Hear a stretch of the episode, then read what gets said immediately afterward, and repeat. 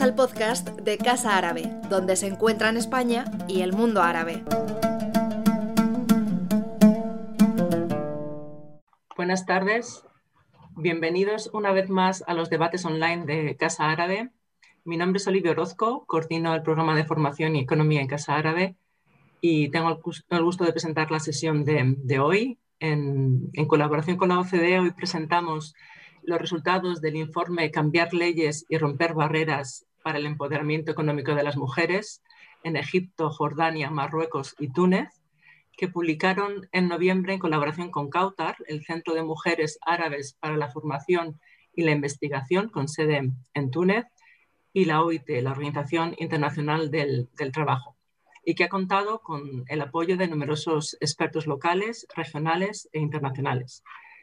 El informe viene a completar viene a completar un trabajo anterior que, publicaron en 2017 que realizaba ya un análisis comparativo de las legislaciones de, un amplio conjunto de países de Oriente Medio y Norte de África y sobre todo de las reformas constitucionales e institucionales, así como del refuerzo del Estatuto de la Mujer que, se habían producido en algunos de estos países a partir de, de las revueltas de 2011.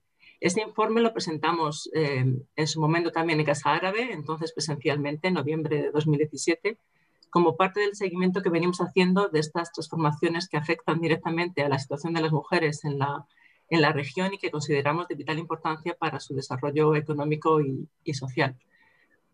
En el contexto de la crisis económica global que ha generado la pandemia y como hemos visto en otras mesas redondas, eh, está afectando a la región por distintos, distintos frentes, resulta más importante que nunca levantar las barreras que todavía limitan la participación de las mujeres en, la economía.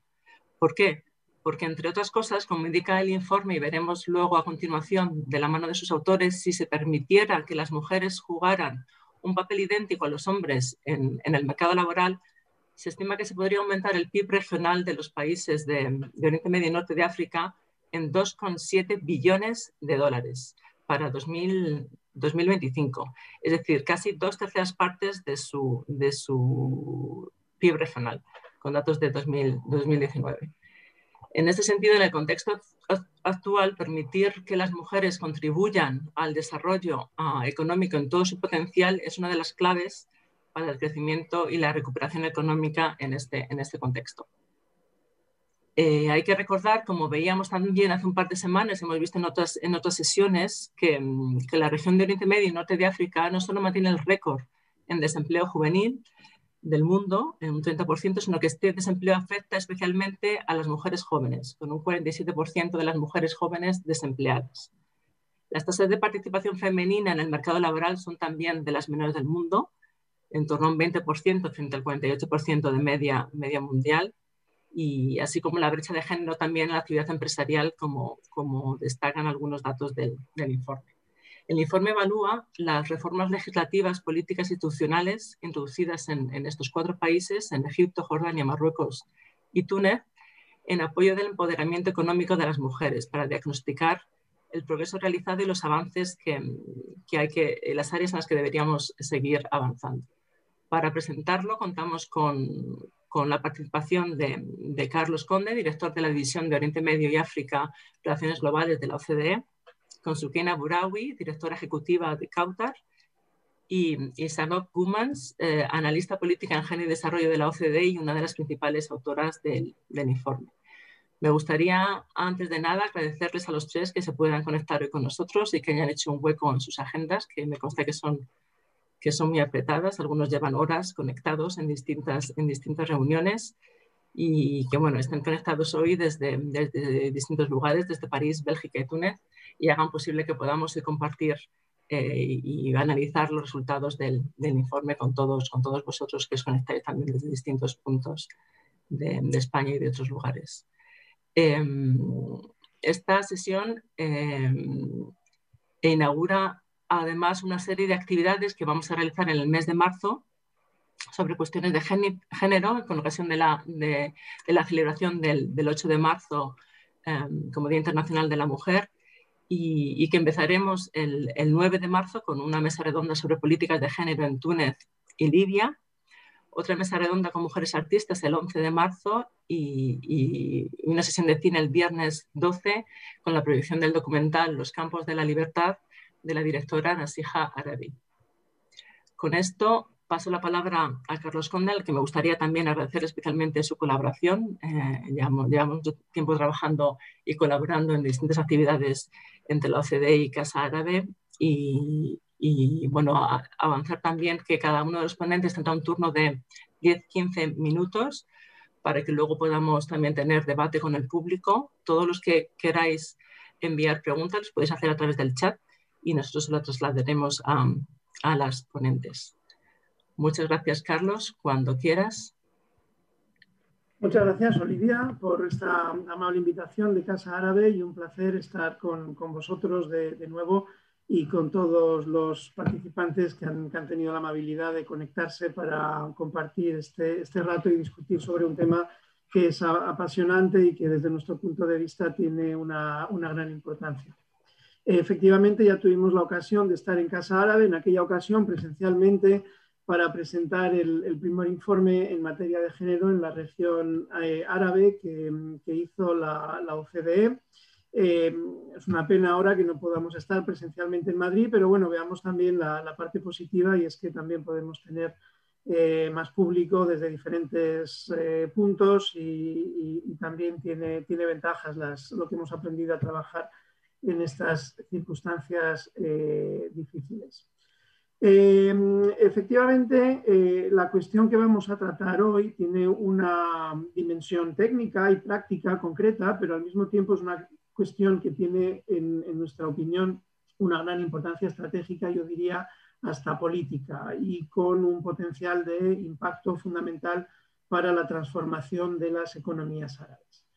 Eh, la OCDE, conocen ustedes, la Organización para la Cooperación Económica y el, Desarrollo, es una organización económica con una gran labor eh, analítica de evaluación de las condiciones de eh, mejora económica, buscando un mayor crecimiento económico, un mayor bienestar social y con una vocación, de, una vocación global. Nuestro trabajo no se limita a nuestros países miembros, sino que establecemos una política de relaciones mundiales, como nosotros la denominamos, para trabajar con distintas partes del mundo.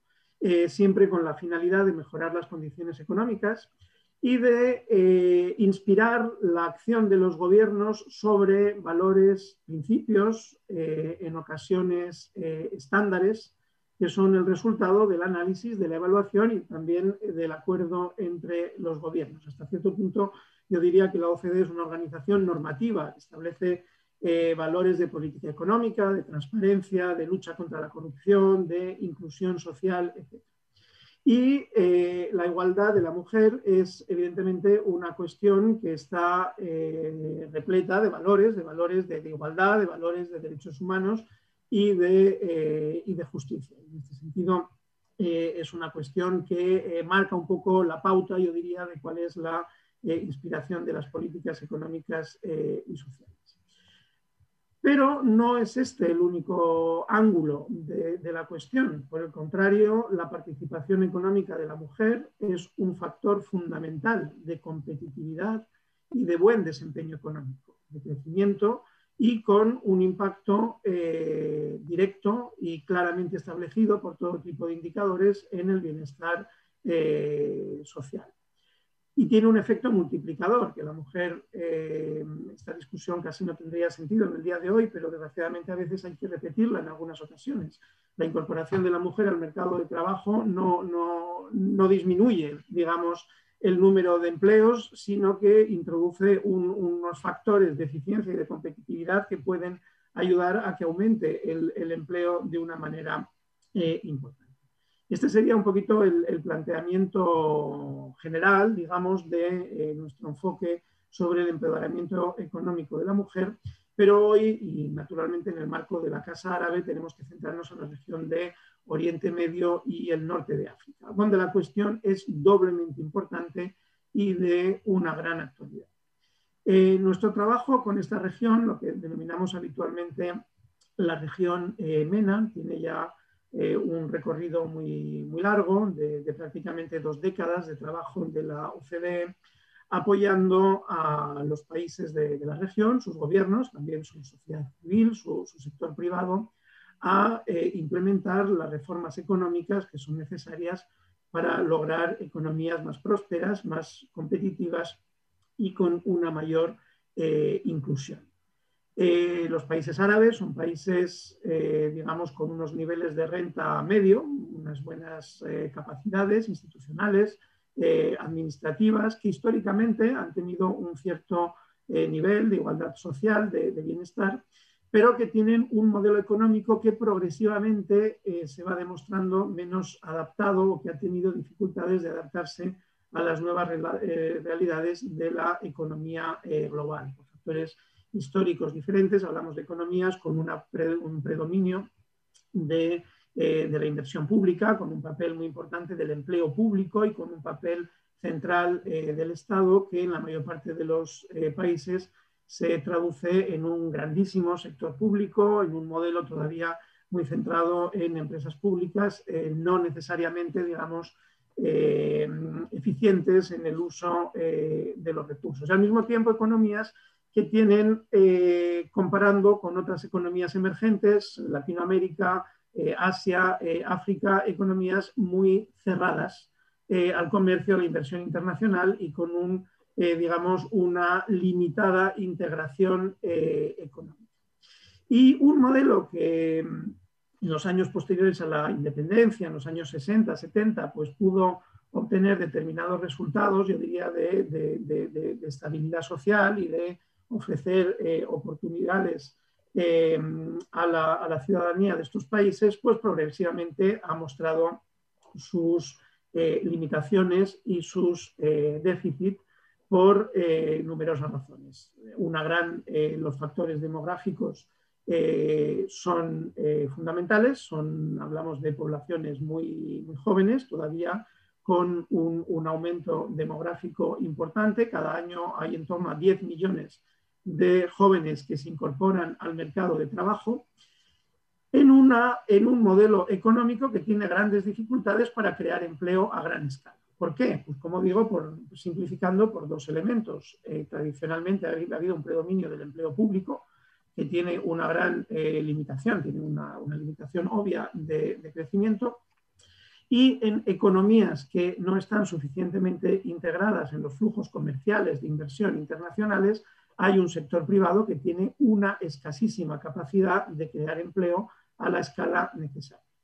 ¿Qué tenemos entonces? Pues tenemos por un lado un, sector público sobredimensionado, por otra parte un sector privado muy, eh, muy limitado, muy pequeño en cuanto al sector privado formal, capaz de insertarse en eh, los mercados y una grandísima economía informal que eh, desempeña un papel eh, importante en, digamos, en, la subsistencia, en el mantenimiento de las necesidades eh, mínimas de la población, pero que va acumulando unos niveles de paro, digamos, que, que son insostenibles. Esto diría es un, diagnóstico muy general. A partir de allí hay especificidades nacionales y, naturalmente es una región Em, eh, compleja. Eh, esta situación es, bien conocida, está bien diagnosticada y yo diría que la mayor parte de los gobiernos eh, trabajan de una manera muy intensa en sentar las bases de las reformas económicas necesarias para transformar esta realidad.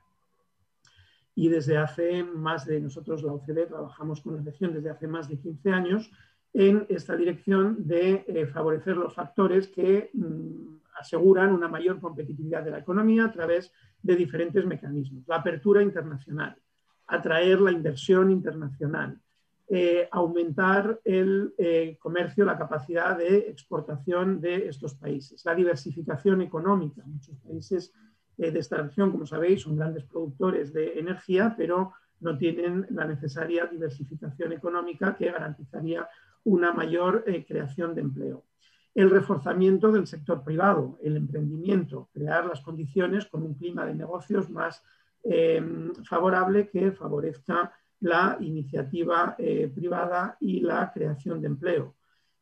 la buena gobernanza pública, la lucha contra la corrupción, la transparencia, la eficacia de las administraciones, una agenda que después de las revoluciones árabes evidentemente eh, se ha transformado y ha adquirido una, gran eh, fortaleza. Es decir, factores, todos ellos, que eh, reformas estructurales necesarias para crear economías más competitivas.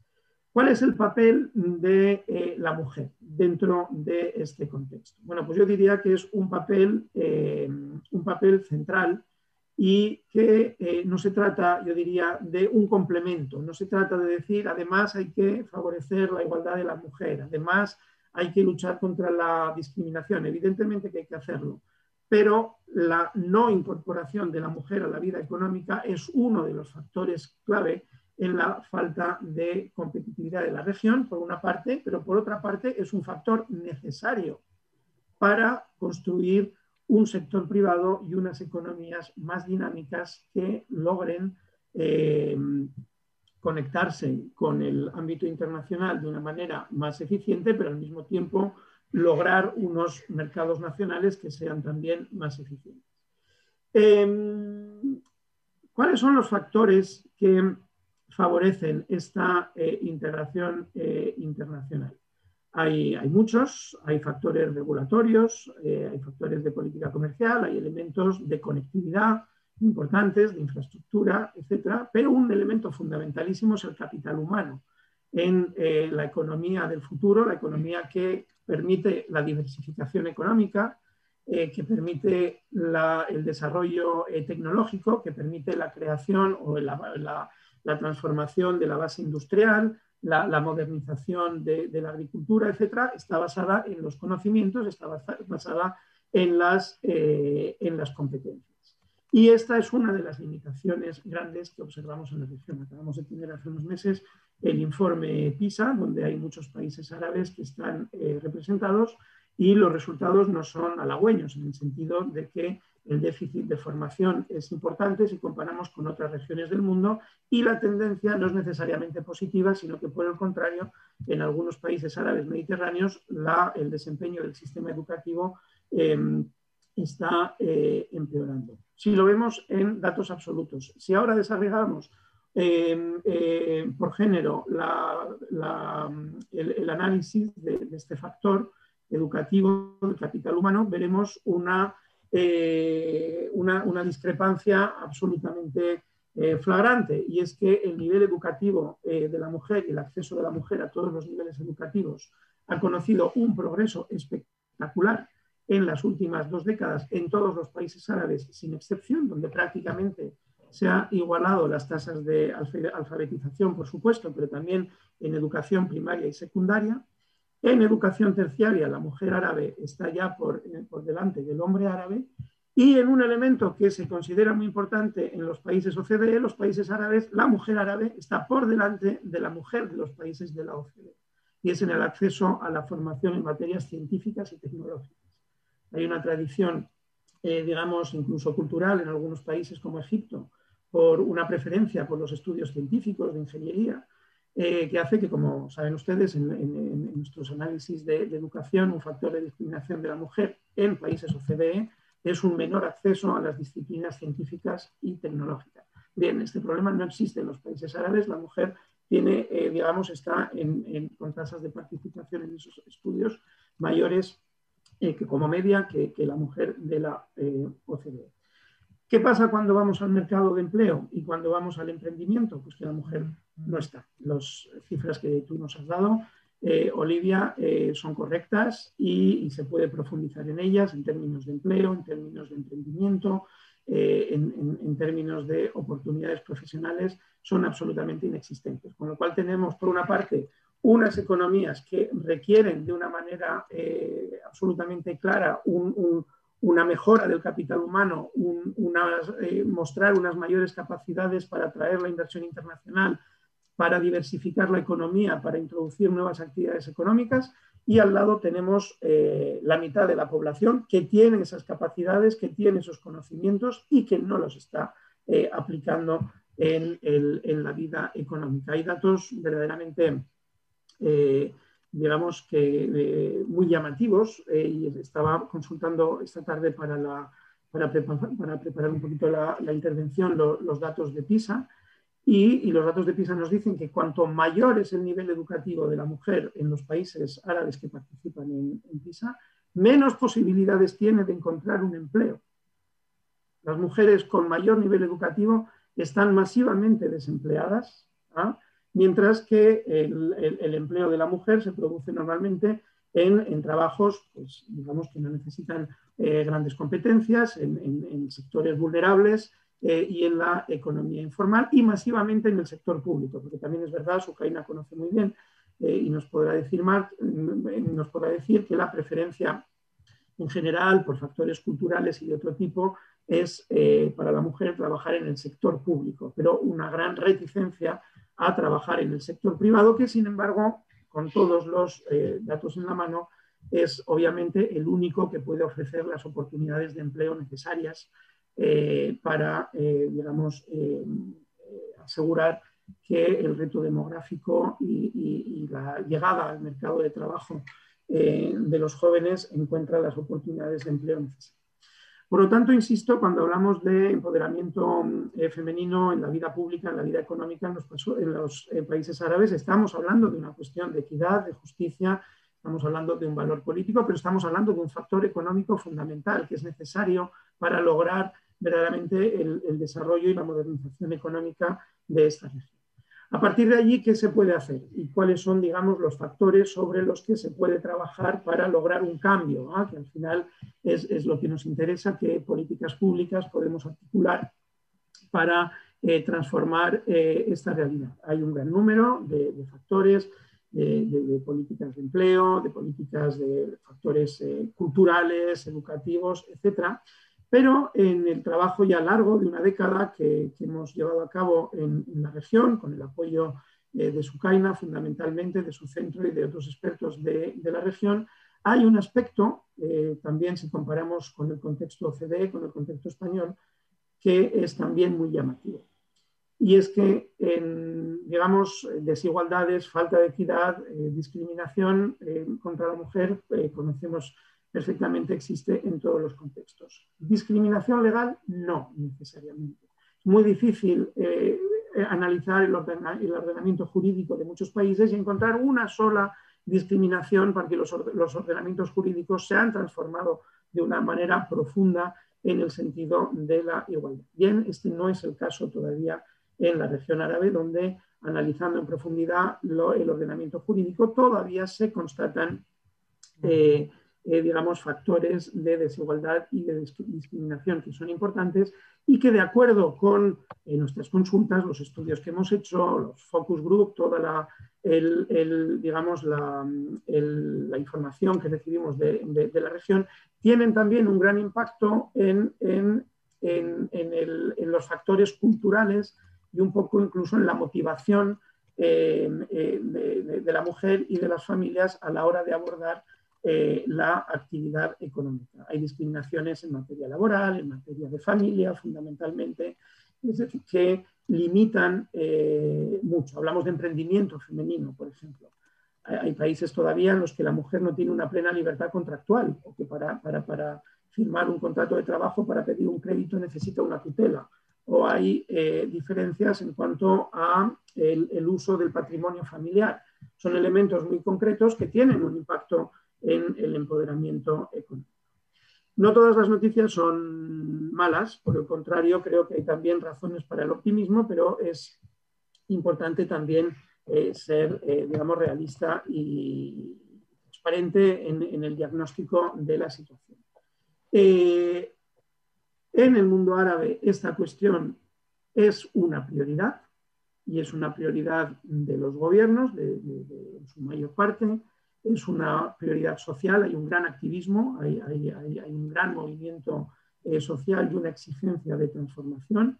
Eh, casi todos los países tienen instituciones dedicadas, eh, apoyan estrategias. Marruecos hace unos pocos meses acaba de aprobar su estrategia ICRAN para el empoderamiento económico femenino, por lo tanto, una, digamos, hay, hay un momento de cambio eh, importante y si se observa lo que hemos visto en nuestras publicaciones y ahora Sukaina y Charlotte van a profundizar más en la cuestión, vemos una tendencia evidente al, al, al, cambio, al progreso y a la mejora. Sukaina eh, nos dirá que si analizamos todas las reformas que han tenido lugar a lo largo de los años, todas van en un sentido eh, progresivo. A partir de allí hay, hay, hay, pautas diferentes, hay tiempos diferentes entre los diferentes eh, países, hay dificultades, hay retos y es un poquito lo que hemos intentado analizar en esta publicación. No solo mmm, diagnosticar cuál es el, marco legislativo, cuál es su impacto en el mundo económico, que lo hicimos también en la publicación anterior, pero dar pautas muy concretas sobre cómo activar las reformas necesarias y cómo transformar esta realidad. La publicación que presentamos es un, una compilación de estudio de casos, hay una 40, 40 o 50 casos concretos y prácticos de reformas en el ámbito legislativo o en políticas para mm, facilitar la implementación de las reformas legislativas, eh, un poco con la idea muy práctica de mm, ofrecer un instrumento, un instrumento a los responsables públicos, a los legisladores, a los funcionarios, a la sociedad civil, a, los sindicatos, a las, eh, a las empresas para poder utilizar este instrumental de transformación, estas buenas prácticas de reforma, estos casos eh, exitosos de, eh, de transformación del, del marco eh, legislativo y poder de esta manera aumentar el impacto. Y bueno, y con esto termino y, las verdaderas expertas de la materia, Sukaina y Charlotte, van a profundizar mucho más en la materia y en la publicación. Muchas gracias por vuestra atención. Muchas gracias, Carlos, uh, por darnos ese marco de, en el que se desarrolla el informe y también esos primeros diagnósticos y, y propuestas. Si os parece, paso directamente la palabra ahora a, a Sukena Burawi, que comentabais, eh, bueno, forma parte de un, de un pilar eh, clave en, la, en, el desarrollo del, del estudio.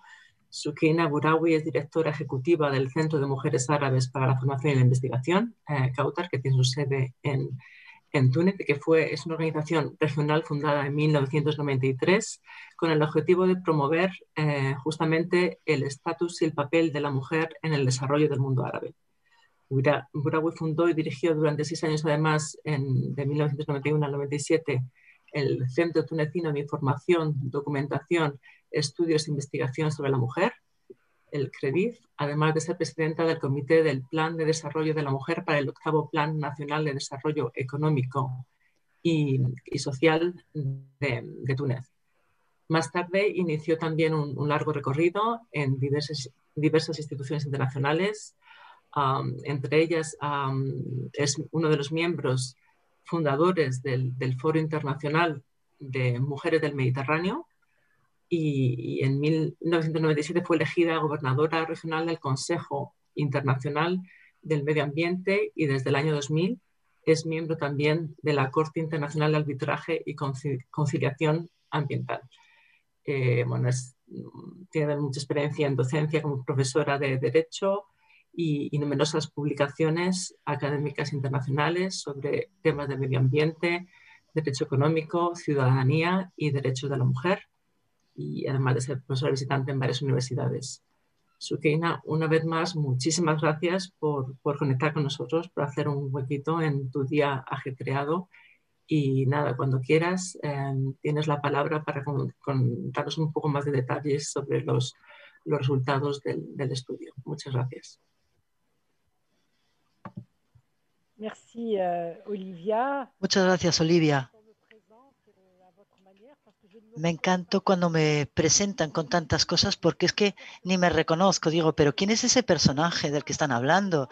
Y yo, en cambio, bueno, me doy cuenta de todo lo que no he hecho todavía y todo lo que me queda por hacer. Sobre todo cuando se es ambicioso, cuando se trabaja con la OCDE y sobre todo con Carlos, pues eh, queremos cambiar el mundo, en efecto. Y bueno, nos preguntamos, pero eh, ¿cómo podemos? ¿Cómo podemos contribuir? ¿Cómo podemos hacer que se ponga en marcha la mitad del mundo árabe? Todo el mundo tiene que contribuir. Pues no, no lo conseguimos, no contribuyen todos. Queremos contribuir, queremos participar, queremos llevar a cabo cambios, queremos modernizar y bueno, pues eh, las cifras nos dicen que, que no, que aún es muy asimétrica la relación.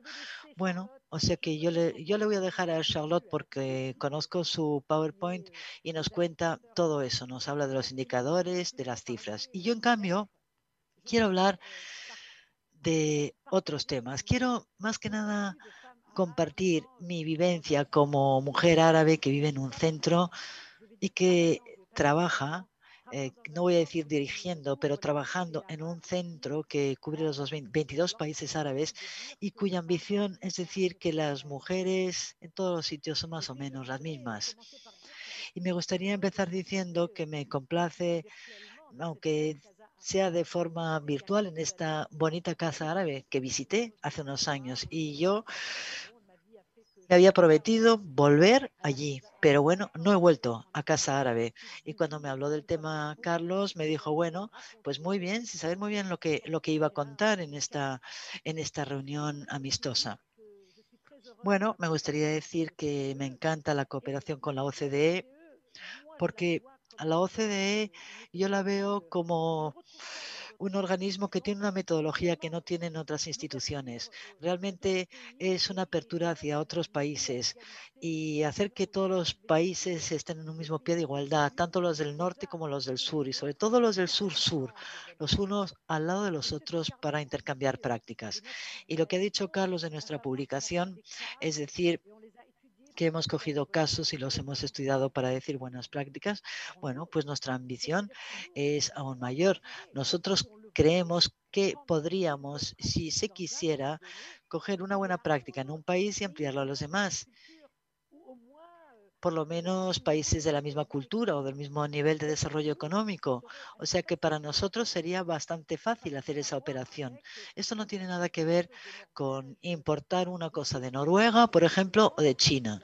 No, eso es, por ejemplo, que si hay buenas prácticas en Arabia Saudí o en Marruecos, pues que se utilice en Túnez, con las limitaciones necesarias, por supuesto. Bueno, pues esta cosa es una cosa, hace 15 años que intentamos hacerlo y bueno, a veces lo, lo conseguimos, pero seguimos diciendo, hay que hacer reformas, hay países que han hecho reformas y bueno, vamos a seguir trabajando para que estas reformas que han tenido éxito en un país, aunque sea en un contexto muy particular, ¿eh? pero bueno, que se puedan adoptar en otros países.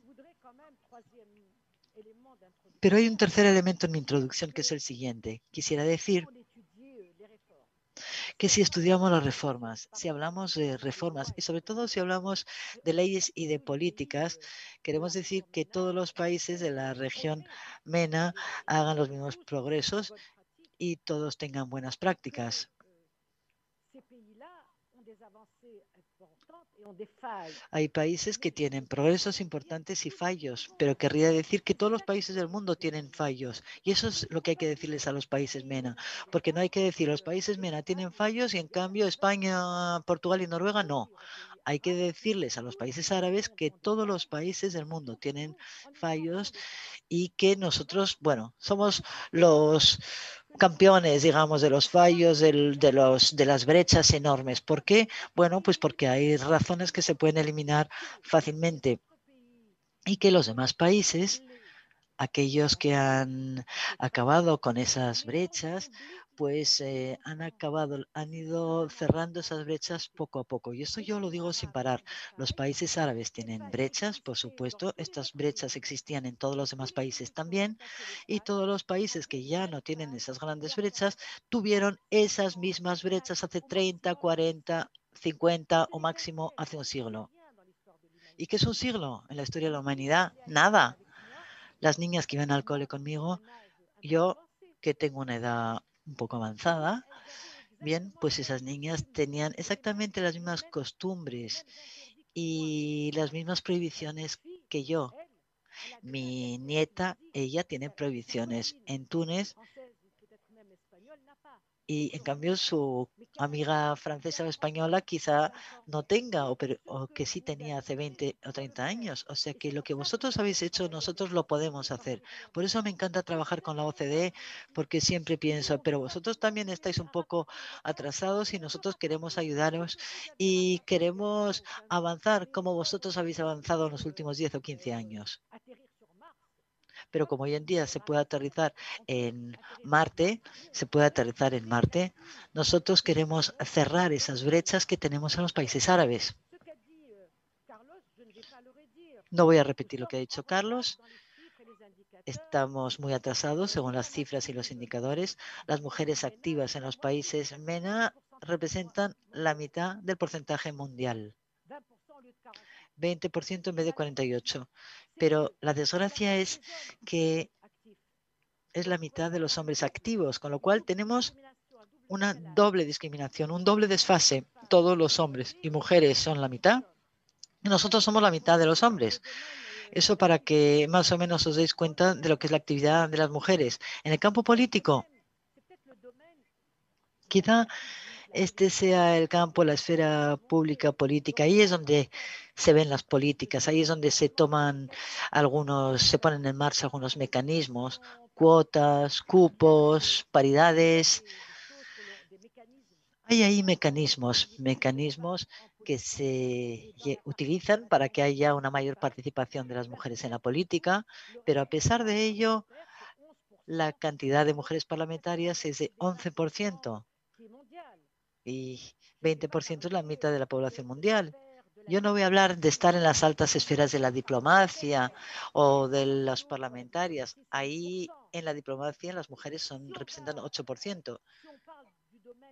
Si hablamos del business, del sector privado, de la empresa de la que ha hablado Carlos, tengo que decir dos cosas.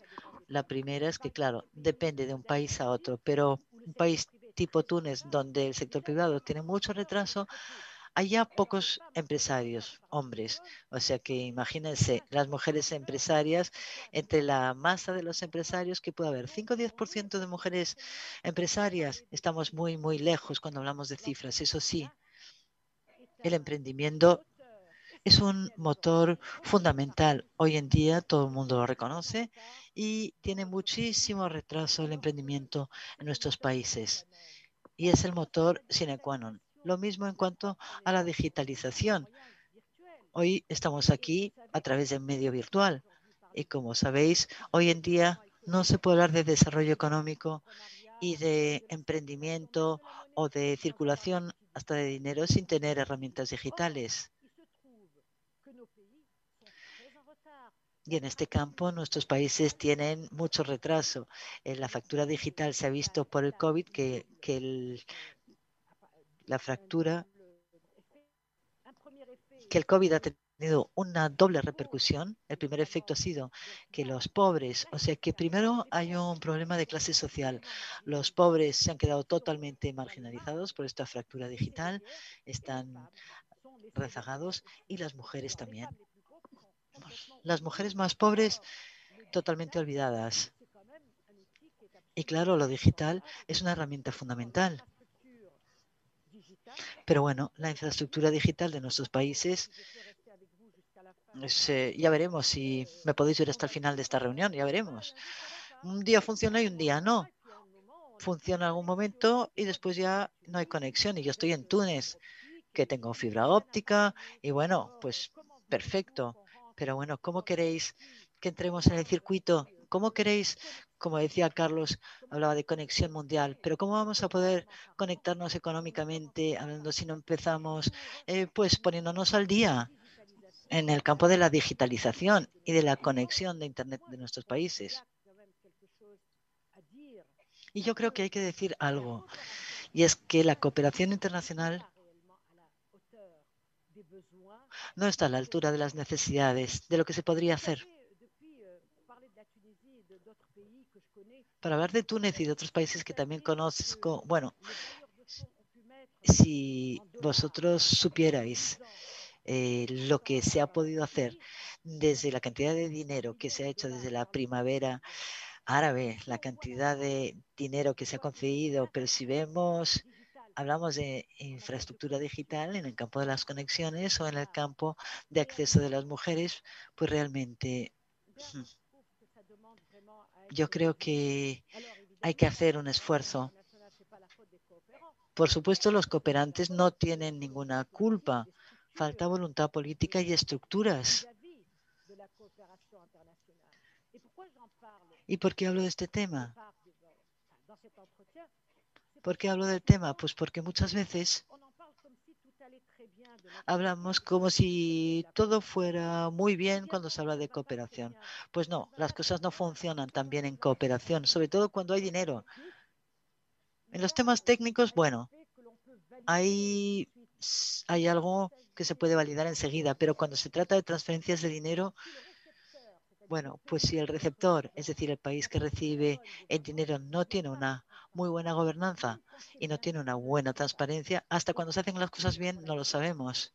Y nada es peor mm, para las mujeres que las cosas que no se ven. Porque lo que no se ve es dudoso y nosotros necesitamos, además del acceso de las mujeres al empleo o del acceso de las mujeres a la esfera política o de la implementación de buenas leyes con leyes igualitarias, nosotros necesitamos también una buena gobernanza, necesitamos transparencia, necesitamos acceso a la información y que este acceso se haga en tiempo real. Lo que yo quiero decirles es que sí, hay discriminaciones aún. Y estas discriminaciones, hasta en el campo económico, hasta en las leyes, existe aún.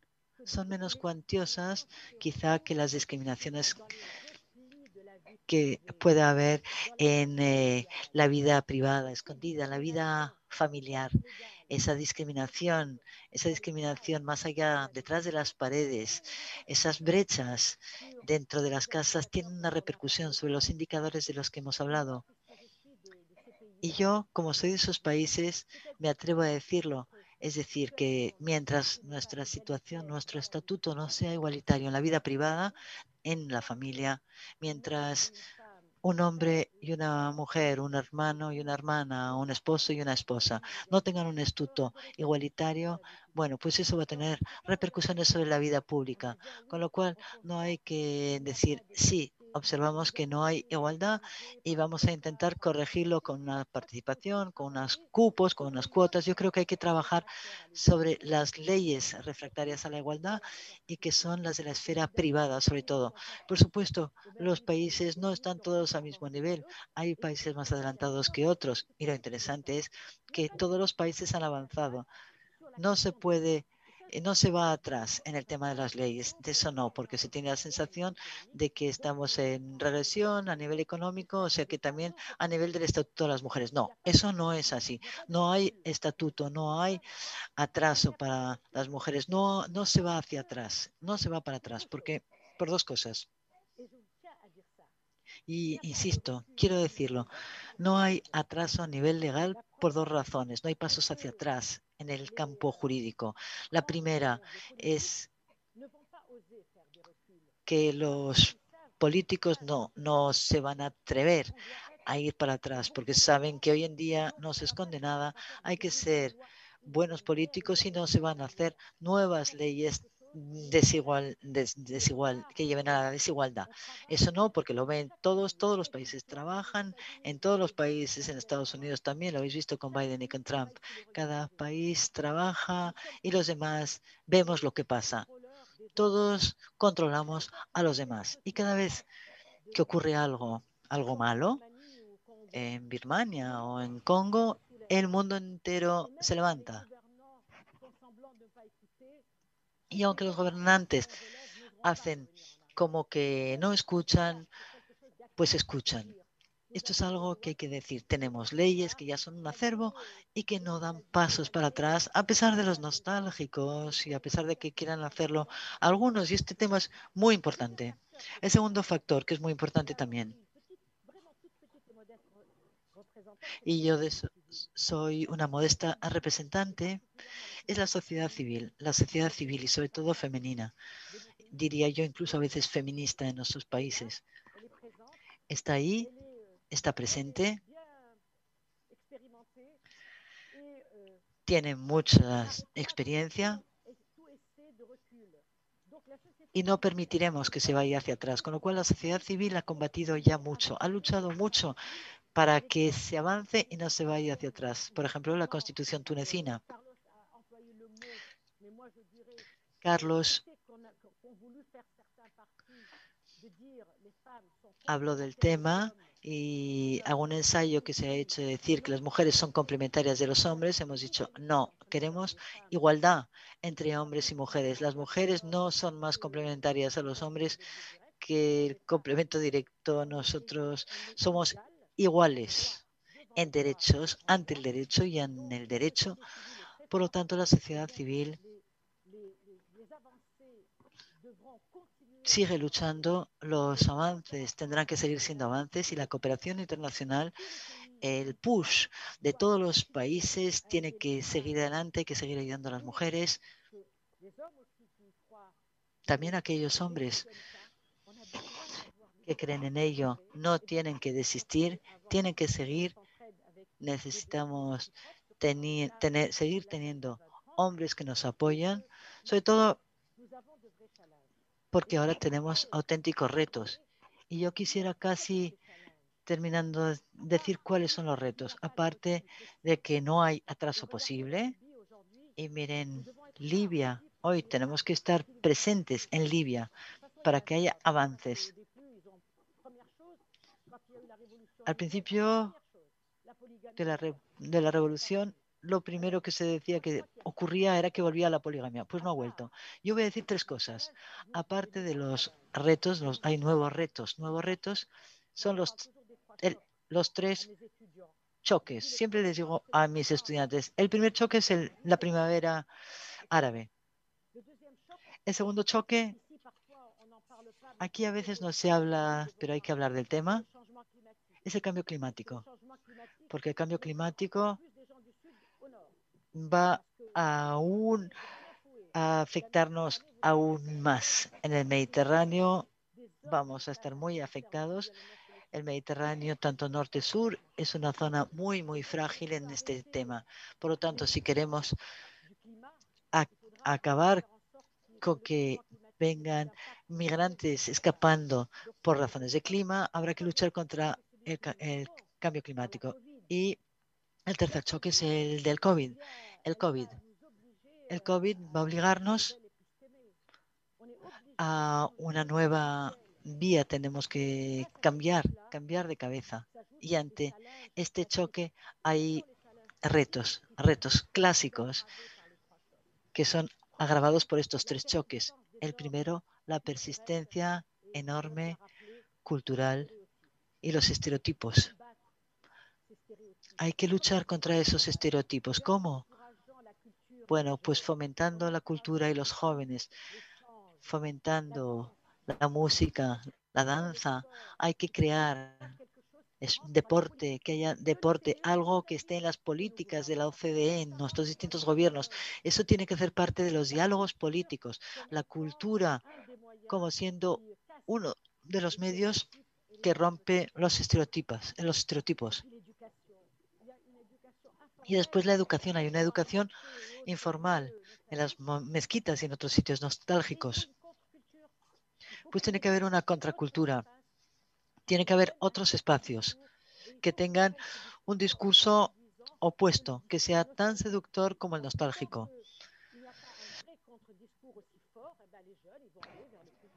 Porque de no ser así, los jóvenes van a ir hacia el discurso que les guste más el más próximo de ellos, con lo cual mucho cuidado, hay que crear espacios para que la educación informal, es decir, es la principal, ya que los niños ya no aprenden casi nada en la escuela, aprenden sobre todo en la calle, ahí donde socializan. Hay que crear una nueva sociabilidad más abierta a la igualdad, junto con la justicia. Ese es el primer reto. El segundo es el analfabetismo. Hablamos de leyes, hablamos de constitución, pero, pero ¿cuántos jóvenes, cuántos seres humanos, hombres y mujeres, conocen las leyes de su país? Las leyes de un país son unas infraestructuras que son un poco como, como Marte y la Luna, que van por ahí, que bueno, pues que no, no se las apropian, no se las adueñan las personas de los países. Incluso la Agenda 2030 para ellos creen que su país no ha participado en esa Agenda 2030. O sea que nuestro trabajo ha sido arabizar la agenda y decir en la agenda y decir esto es vuestro trabajo, esto es lo que estáis haciendo vosotros en la Agenda 2030 y estáis trabajando en la Agenda 2030. En la agenda 2030. Pues nosotros también tenemos que hacer leyes conocidas por todo el mundo. Lo de las leyes, las leyes tienen un lenguaje jurista, claro, y no pido que las leyes cambien de lenguaje, no. Hay que hablar y escribir como legisladores, es normal, pero tiene que haber una versión que esté a la altura de las personas para el vulgo, vulgarizarlas. Y el analfabetismo jurídico llega hasta los fiscales, el derecho de las mujeres y de los niños. Yo nunca les he enseñado eso a los, a los alumnos y a los que tienen 45 años o más, me gustaría saber si han tenido algún curso sobre los derechos de las mujeres. Ahora sí, hay algún curso en los máster donde se habla de los derechos de las mujeres, se habla de los derechos del hombre, eso sí, pero de las mujeres no. Por lo tanto, hay que romper, hay que romper ese analfabetismo legislativo. Ese es el segundo reto. Y el tercero, es la dificultad de asistencia ante la justicia. Es cara. Las asociaciones no tienen ayudas, no tienen herramientas para poder asistir, para poder ayudar a las mujeres vulnerables y a las personas particularmente vulnerables. Es muy caro todo lo que tiene que ver con la justicia. Por lo tanto, asistencia jurídica. Las asociaciones no ofrecen más que 5% de toda la asistencia judicial y eso es fundamental por lo tanto, ¿cómo queréis que avance el derecho si no se puede recurrir ante la justicia? Si no se puede recurrir a la justicia, no hay jurisprudencia. Y si no hay formación de fiscales y abogados, no habrá igualdad nunca. Por lo tanto, bueno, estamos buscando, ¿verdad, Charlotte y Carlos? Hemos estado buscando distintos eh, hemos querido informarnos sobre la jurisprudencia y nos hemos dado cuenta que hay pocos cursos de jurisprudencia.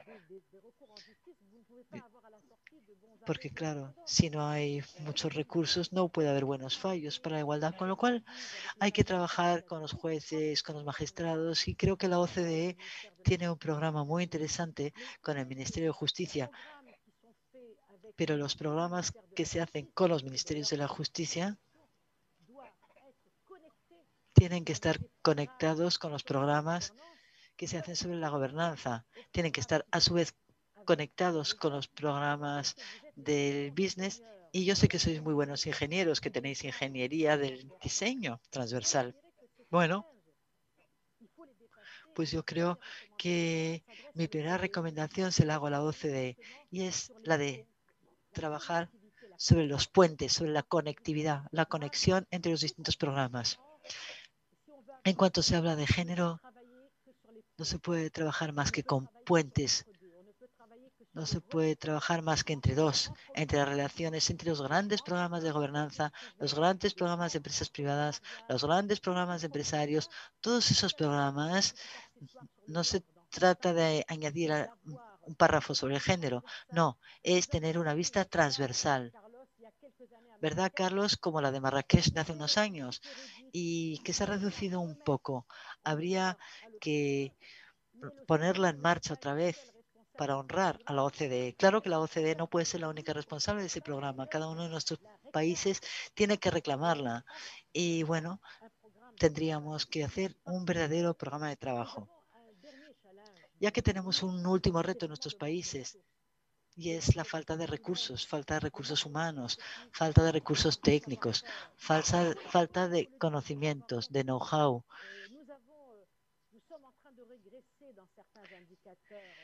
Según algunos indicadores, estamos en regresión, lo ha dicho Carlos, se ha atrevido, pero la verdad, pues ¿qué hay que hacer? Bueno, pues hay que hacer transferencia de know-how. Yo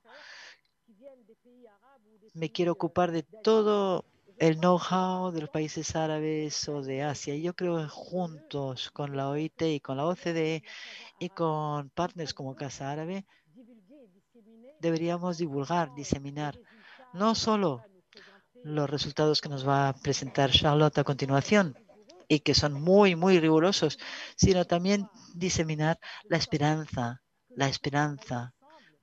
Podemos trabajar juntos si nos queremos, si tenemos ganas de trabajar juntos. Yo quisiera acabar en este periodo de COVID diciendo que la sociabilidad también es la emoción humana. Es también el hecho de que yo trabajo con vosotros porque me gusta trabajar con vosotros. Me gustó Casa Árabe, me pareció que había buen ambiente. Bien, o sea que yo creo que es importante eso, es importante que esa sociabilidad nueva, digital, tenga algo más, que tenga un aspecto humano. Y nada mejor que las mujeres, ¿no? Las mujeres son las que pueden añadir esa humanidad que quizá nos permita pasar del COVID al post-COVID. Gracias, esto es todo. Y volver al presente, por supuesto, pronto. Gracias. Muchísimas gracias, Sukina, por, por esas palabras y por ese, ese, punto de optimismo y de intentar buscar, bueno, esa, esa idea de que yo creo que por eso estamos aquí todos, como comentabas, para diseminar no sé si la esperanza, pero al menos la, la necesidad de, de, cambiar y transformar ¿no? estas, estas realidades y muchas gracias por, por esa voz de mujer árabe, ese testimonio, ¿no? de, desde, desde, la continua lucha y lo que has comentado de la necesidad de estar alerta. Y, y bueno, también por ese, por ese, ese, testimonio, sobre todo positivo, ¿no? en cuanto que mm, desde, desde tu punto de vista no esperáis que, se den pasos atrás. Yo creo que es un punto positivo y la fortaleza que ha destacado que tiene la, la, sociedad civil en estas sociedades, que yo creo que es, es muy importante. Si te parece, antes de entrar en algunos más de los detalles que has comentado sobre los retos que has destacado, eh, que creo que son importantes, has, has, has tocado varios temas que yo creo que son interesantes y probablemente saldrán luego también en el debate y podemos, si queréis, luego desarrollar. Vamos a pasar Em, la palabra a Charlotte para que comente algunos de los, de los resultados del, del, estudio. Eh, Charlotte Gummans eh, gestiona la, la, cartera de la Dirección de Cooperación al Desarrollo de la OCDE sobre el empoderamiento económico de las mujeres, así como la de igualdad eh, de género en contextos frágiles. anteriormente también la OCDE fue analista de políticas en la unidad de Oriente Medio y África y directora del proyecto sobre empoderamiento económico de las mujeres en Oriente Medio y Norte de, África. Uh, anteriormente ha realizado trabajos en tres organismos de, las Naciones Unidas, la OIT, la FAO y FIDA, dirigiendo también una serie de proyectos de cooperación al desarrollo destinados a mejorar las vidas de las poblaciones más vulnerables y dando apoyo apoyo político a los responsables de, la toma de decisiones en varios países de África y Oriente Medio. Uh, con esto, Charlotte es una de las, eh, también como comentamos, una de las primeras, de las principales autoras del, del informe y va a avanzarnos algunos de los resultados del, del, mismo. Charlotte, cuando quieras, muchas gracias de nuevo por, por unirte con nosotros hoy. Cuando quieras, la, la palabra, la palabra es tuya. Merci beaucoup, uh, Olivia. Je vais... Muchas gracias, Olivia. También voy a hablar en francés. Buenas noches a todos y a todas. Es un placer para mí estar aquí para hablar de este tema muy importante eh, para mí en concreto. Eh, me, habéis uh, dicho de eh, hablar después de unos oradores increíbles como Carlos y Sukaine que han hablado de muchísimas cuestiones importantes. Voy a intentar ser complementaria. He preparado un PowerPoint. Eh, vamos a ver si lo podemos poner en marcha.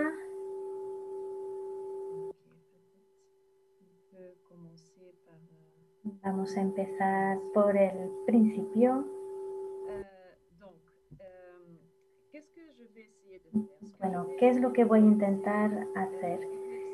Es eh, dar claves a ver para entender de qué hablan estas publicaciones y también voy a hablar de la metodología de la investigación porque creo que tiene un impacto importante en el contenido.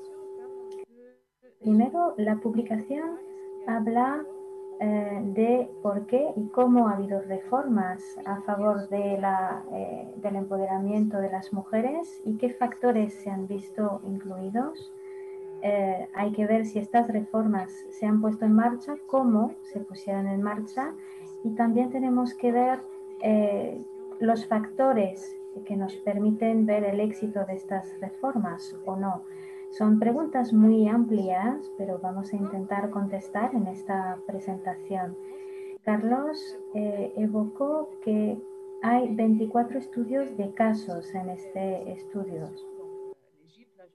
Tenemos Egipto, eh, Jordania, Marruecos y Túnez y en estos estudios de casos hemos intentado distinguir herramientas prácticas para poner en marcha las reformas. También hemos decidido 10 factores de éxito de las reformas y también hemos redactado recomendaciones. La investigación se desarrolló antes de la crisis de la COVID-19, así que creo que eh, podemos ver esta publicación también relacionada con algunos, eh, algunos otros estudios de la OCDE.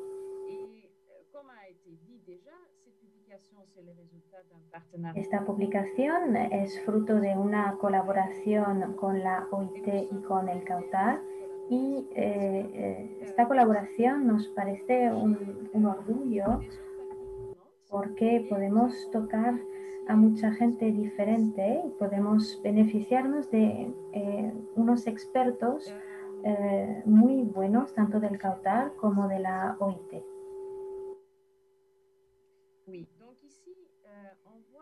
Aquí vemos un poco un, panorama de la actividad económica de las mujeres en la región MENA, pero yo creo que Carlos dio muchísimos detalles, entonces no voy a insistir mucho, pero como decía, este análisis eh, eh, precede la crisis de la COVID-19 y la situación económica es eh, mucho peor hoy eh, ciertamente.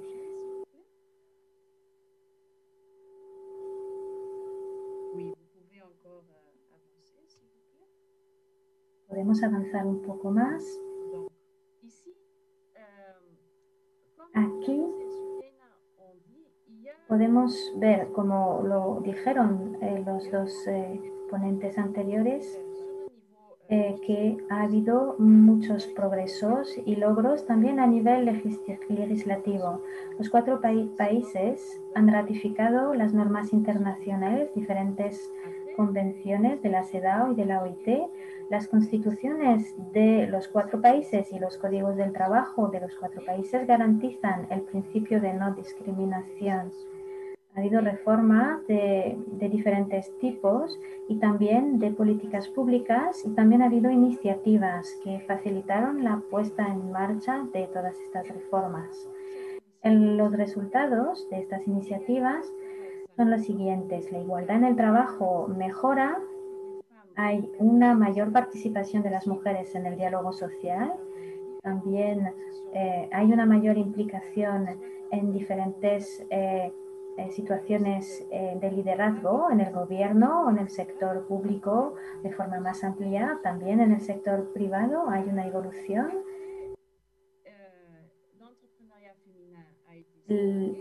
también tenemos que ver que el emprendimiento femenino se ha visto estimulado y las condiciones de trabajo de las mujeres vulnerables también eh, van mejorando poquito a poco por ejemplo, eh, habló de las mujeres en situaciones en regiones rurales y también podemos ver que hay algunos actores claves para la reforma que se han visto también reforzados.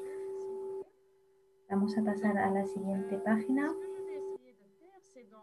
Lo que voy a intentar es explicar un poquito más los factores de éxito de las reformas. Hay 10 y quiero ir un poquito más allá, eh, detallar un poco las recomendaciones que aparecen en la publicación. Vamos a seguir. El primer factor de éxito de las reformas es la adhesión a las normas eh, y de seguimiento internacionales y regionales. Como decía, los países han adherido a, algunos, algunas normas internacionales, pero todavía eh, falta. Algunos países tienen que quitar las reservas que tienen a la CEDAW eh, para dar más fuerza a la convención. También eh, tienen que intentar ratificar otras normas internacionales, otras convenciones de la OIT y algunas recomendaciones sobre la igualdad eh, entre mujeres y hombres. Habló de estos cuatro países, pero eh, se entiende que los otros países del mundo también tienen que trabajar más. Eh, hay que alinear la legislación nacional eh, ah, sobre las constituciones, sobre las convenciones y también pienso que hay que incluir eh, una cláusula de no discriminación en el Código del Trabajo. Hay que suprimir todas las disposiciones jurídicas discriminatorias que están relacionadas a la participación de las mujeres a la vida económica. En algunos países mm, las mujeres no pueden trabajar en los mismos horarios, por ejemplo, no pueden trabajar de noche. También es importante integrar la dimensión de la igualdad hombre-mujer en, eh, en, la legislación económica, como en, en la legislación eh, de las inversiones. También hay que seguir con las reformas de protección social porque las, las poblaciones más vulnerables, como las mujeres más vulnerables que trabajan en el sector informal, tienen que poder eh, eh, también tener protección social. También hay que repartir de una forma mucho más equitativa el trabajo doméstico no remunerado. Esto lo hemos visto aún más con eh, la crisis de la COVID-19. Las mujeres tienen mucha más carga. La siguiente. El segundo factor para que haya éxito en las reformas es construir una base de datos eh, sólida. Es algo muy importante para eh, la OCDE. Lo que no podemos medir Mm, pues es imposible identificar el, problema y también ver las progresiones. Cuando, cuando vemos, por ejemplo, el tema de los objetivos de desarrollo, eh, todos los países han adherido a estos ODD de la, de la Agenda 2030 y también tienen que dar datos entonces hay que ver lo que falta en términos de datos necesarios para medir los progresos. Eh, pienso en el sector informal porque no tenemos muchos datos y esto es muy importante. Hay que recoger más información. Hay que colectar esta información, pero también hay que difundirlas porque si no, eh, algunos sectores van a difundir informaciones incorrectas y van a influenciar la opinión pública eh, en cuanto a nuevas reformas que se tendrían que emprender. El tercer factor de éxito es que haya diferentes políticas para una reforma jurídica progresiva. ¿Qué significa esto? Parece muy complejo, pero lo que queremos decir es que la reforma jurídica muchas veces se hace de forma progresiva y también interactúa con los ciclos políticos de diferentes formas. Y los estudios de casos confirman que eh, cuando se hacen unas reformas políticas amplias, utilizan estas reformas para incluir la noción de igualdad entre mujer y hombre. muchas veces es una etapa, una etapa importante hacia la reforma jurídica.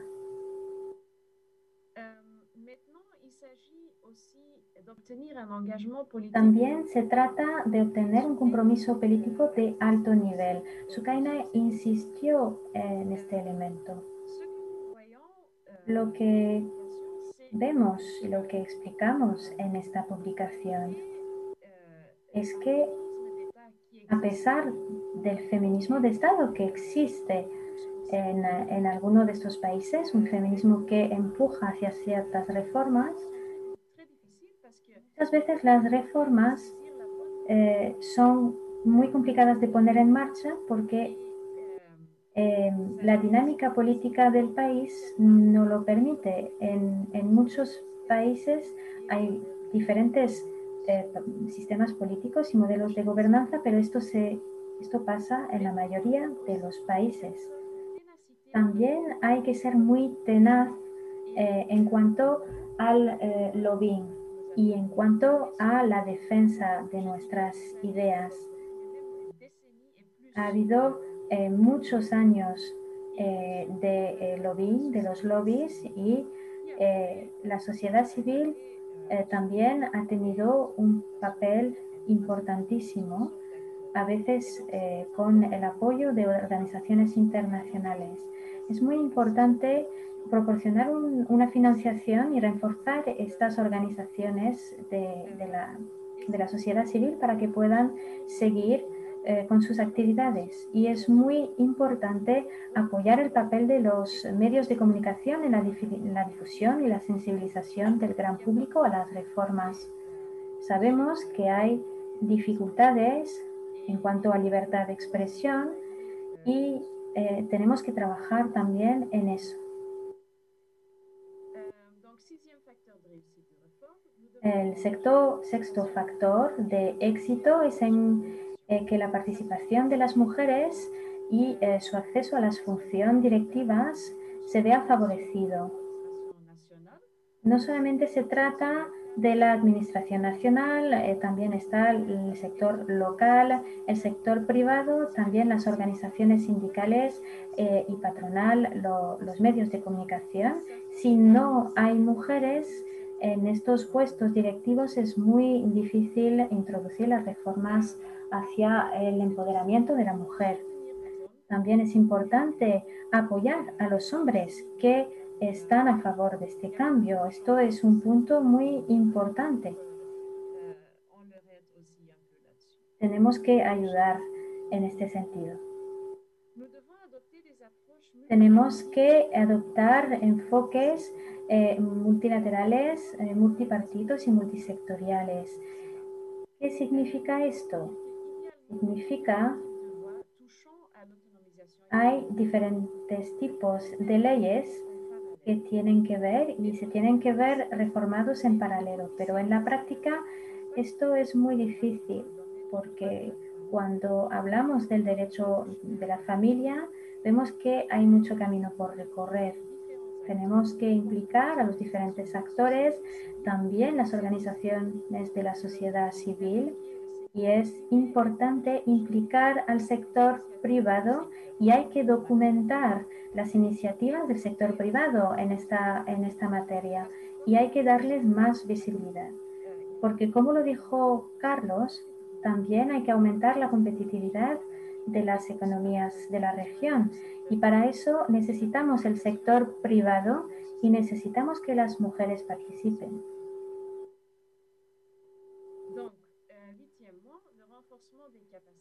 Luego también hay que reforzar eh, las capacidades y el aprendizaje entre pares. El proceso de reforma jurídica es un proceso muy complejo. Necesitamos diferentes tipos de capacidades. Por eso los actores se tienen que ver reforzados. Eh, hay, que, eh, hay, hay, talentos que hay que valorizar. También hay que intercambiar experiencias y buenas prácticas acerca de las reformas a, nivel regional, pero también a nivel internacional. Y por eso creo que podemos utilizar diferentes plataformas como el foro MENA OCDE para eh, el empoderamiento eh, económico de las mujeres. Ahora llegamos a un factor muy importante. Vamos a hablar de la importancia de revisar las leyes sobre el estatuto personal para que las mujeres y los hombres puedan participar a la vida económica de la misma manera. Por ejemplo, en algunos países existe el deber de obediencia de las mujeres. Entonces hay que tomar esto en cuenta. Las mujeres no tienen la libertad de participar al mercado laboral como, como ellas eh, quieren. También tenemos que revisar la legislación sobre la nacionalidad y el matrimonio. No voy a entrar en detalle, lo vemos en, la publicación. Eh, y también tenemos que avanzar eh, hacia la igualdad en materia de herencia en la legislación nacional, porque en la constitución de los diferentes países hay un principio de igualdad. Entonces, eh, ¿por qué no hacer que la igualdad también esté presente en materia de herencia? También damos muchas informaciones en la publicación sobre eh, las leyes sobre la violencia eh, hacia las mujeres. Sabemos, además, ahora con la crisis de la COVID-19, hay muchísima violencia hacia las mujeres y hacia los niños eh, que, ha aumentado. ¿no? Es un elemento muy, muy importante. Hay muy pocos países en la región que tienen una ley global eh, eh, sobre, sobre este tema. Por ejemplo, en Túnez se habla, eh, sí que hay una ley y se habla incluso de la violencia económica. También hay que apoyar a los programas que, se, que atacan a los estereotipos de género.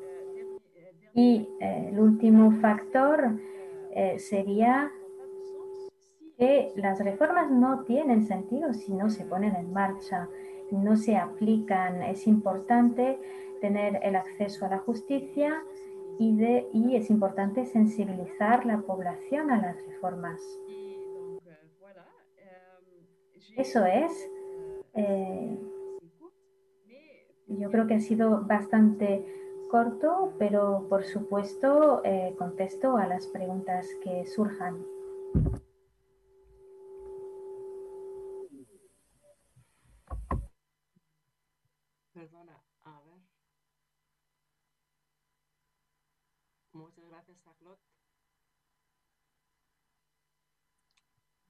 Creo que ya no, estamos compartiendo la pantalla. Disculparme que no, que no sé si he apretado el botón adecuado. Muchísimas gracias por, por este detallado análisis, sobre todo de, de, los distintos pasos que tenemos que seguir a continuación y las propuestas que, que, que realiza el, el informe si os parece, tenemos ahora un, vamos un poquito peor tiempo de lo que pensaba, pero podemos eh, dar paso al debate. Eh, no sé si habría alguna, tenéis algún comentario sobre lo que se ha, se ha hablado, uh, Carlos Osuquena. Por mi parte tenía una, una primera pregunta para animar quizá el, el debate. Eh, bueno, tenía un par, dejadme Em, quería, quería bueno, esperadme porque creo que me comentan que hay, que hay alguna pregunta. Por, sí, pero no me terminan de... Em, eh, a lo mejor es, es un tema que, que se ha hablado también porque se trata de, de, obstáculos o barreras que las que habla el informe eh, bueno, pues que son, son difíciles de, constatar, ¿no? Y bueno, habéis hablado ya de la necesidad de, realizar este enfoque transversal, porque son, son cuestiones que, que bueno, cubren, eh, habría que tratar desde tanto el sector público como el privado, como los temas de la gobernabilidad, la educación. Em, sobre todo habéis hecho, habéis hecho un énfasis muy particular en la necesidad de, de difundir los avances, ¿no? realizar una, una labor pedagógica, sobre todo en temas también de que los cambios legislativos se conozcan desde la población. Pero me gustaría preguntaros en cuanto a, es cierto que son países muy distintos, son no hemos sentado en casos eh, en detalle de algunos de los países en particular, em, pero me gustaría preguntarlos, aunque sea una pregunta muy general, pero me gustaría conocer vuestro conocimiento, eh, vuestra, perspectiva desde, vuestro conocimiento sobre la situación eh, y tras un análisis de, estas políticas y pese a la complejidad, como comentaba, de, estos procesos de cambio social, em, ¿cuál consideráis em, que es, incluso de modo intuitivo, que es el punto más débil de, la, legislación no puesta en práctica en, cada, país? ¿no? Habéis hablado también el tema de, la existencia de sectores vulnerables, particularmente vulnerables, em, a la hora de también de la asistencia a la justicia o a la protección social, pero ¿de dónde creéis que provienen los, las fuerzas mayores de bloqueo para que estos cambios legales que se están comenzando se pongan realmente en práctica? No sé si podríais contestar a partir de aquí eh, y, luego, y luego seguimos. Sukeina, no sé si podrías em, tomar aquí la, la palabra conocer tu punto de, vista. ¿Qué consideras que serían los, los aspectos que bloquean de una forma más, eh, que suponen un bloqueo mayor a la hora de poner, eh, llevar a la práctica la materialización de estas reformas en, en los países que habéis estudiado?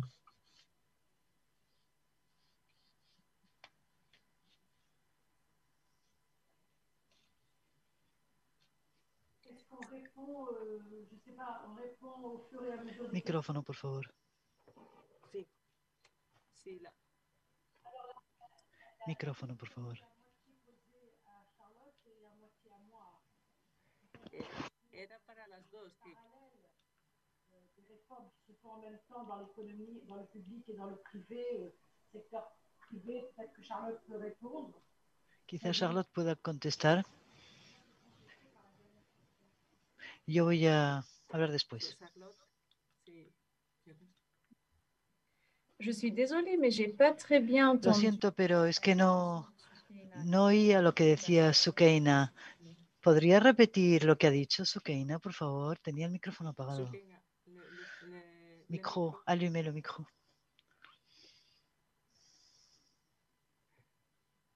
No. Allumez le micro. Allumez, allumez. Merci. Sí, se oye muy bien. Muchas gracias. Perfectamente. Yo decía que quizá la primera parte de la pregunta, es decir, la de la parte del sector privado y cómo se pueden traducir las reformas de forma paralela, esa parte la podría contestar Charlotte y yo contestaría la segunda parte, cuáles son los obstáculos y cuáles son las barreras. Bien, pues voy a contestar entonces. Yo lo que decía es que si no hacemos reformas sobre el estatuto personal o si se hacen estatutos sobre la legislación económica, después pues no sirve para nada, porque si las mujeres no tienen la libertad de salir de sus casas, si tienen que obedecer a su marido o a cualquier persona de su hogar, pues para ellas es muy complicado meterse en el mercado laboral.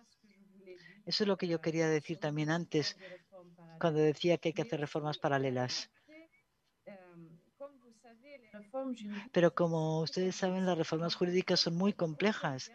Por ejemplo, cuando hablamos del tema de la violencia contra la mujer, no se trata solo de reformar algunas medidas del Código Penal, sino que además hay que tener en cuenta otras legislaciones. Por ejemplo, ¿Qué ocurre con la violencia hacia los niños? Aquí entramos quizá en otro mundo, en el campo de la familia. Hay toda una serie de temas que tenemos que mirar de forma conjunta, no solo cuando se redactan las reformas, sino también cuando se ponen en marcha. Porque si se llega ante el juez con ciertos conflictos, el juez tiene que tener en cuenta todos esos elementos y todas esas legislaciones diferentes. Y vemos que esto es un obstáculo de los que se hablaba antes. Muchas gracias, Bueno, pues eh, yo he dicho un poco prácticamente lo mismo, lo mismo que ha dicho Charlotte, y es que las brechas que existen en los indicadores de la vida pública, económica y los desfases tienen su fuente en la desigualdad jurídica que existe en el campo de lo privado, en el derecho de la familia. Y hacemos como que no existe un vínculo entre las dos cosas y lo hay por muchas leyes que hagamos sobre la paridad, por ejemplo, que las, eh, las concejalas mm, mujeres tienen que ser tantas como los hombres o que tiene que haber el mismo cupo de parlamentarios hombres o mujeres. Al final, nunca se conseguirá la igualdad, nunca se conseguirá que las mujeres nunca se considera que las mujeres realmente gozan de su derecho, a lo que tienen derecho. No, somos, no son derechos que nos atribuimos, son derechos que tenemos. O sea que vamos a seguir sufriendo porque no se nos reconoce los derechos. Decimos exactamente lo mismo, Charlotte y yo. Y el problema, y el problema de por qué, pues por varias razones. Yo voy a dar tres. La primera razón es por la miopía es decir, la miopía, ¿sabéis? Pues si soy miope y me pongo unas gafas, hay otras, otros que no se las ponen. Por ejemplo, vamos a seguir avanzando en el campo de lo público, vamos vamos a tener, yo qué sé, puestos en el Tribunal Supremo, se va a nombrar alguna mujer símbolo de algo y bueno, hacemos como que, bueno, eso es posible. Pero en el campo privado, en cambio, la gente hace como que prefiere no, no verlo, que eso no es prioritario, lo que ocurre dentro de las casas. Bueno, pues eso es lo que yo quería decir. En todos los países más o menos dicen, bueno, tenemos que hacer una lista, unas prioridades. En primer lugar, las mujeres tienen que trabajar porque tienen que traer dinero a casa. Eso es lo primero que dicen. Y las mujeres, bueno, pueden trabajar quieren trabajar, pero no hasta, no hasta cualquier hora. Con lo cual vamos a ser como Europa antes. Nosotros queremos proteger a la mujer, pero hay otra cosa que es muy importante. No solo tiene que trabajar, sino que en algunos países pues se va a retirar se va, se va a jubilar muy pronto, con lo cual, bueno, ¿qué pasa? Eh, hay muchas mujeres que se encuentran en esa situación. Por lo tanto, bueno, pues realmente mm, eso es lo que tenemos, queremos decir, que las mujeres se van a jubilar muy pronto, con lo cual lo más importante es eh, hablar, hablar de la miopía, de aquellos que no quieren poner gafas, vamos, no quieren verlo. Y después por los refractarios de a la humanidad, es decir, los que piensan que todo lo que vivimos, todas nuestras relaciones las dirigen las mujeres, pero como ellos quieren. Por lo tanto, el Islam tiene un código social, desde luego, y lo tiene desde, desde que nació el Islam. Y el Islam eh, es un momento histórico, es decir, no apareció con el arca de Noé, apareció, y ese Islam que apareció en ese momento tiene que interpretarse exactamente cómo se interpretó unos siglos después.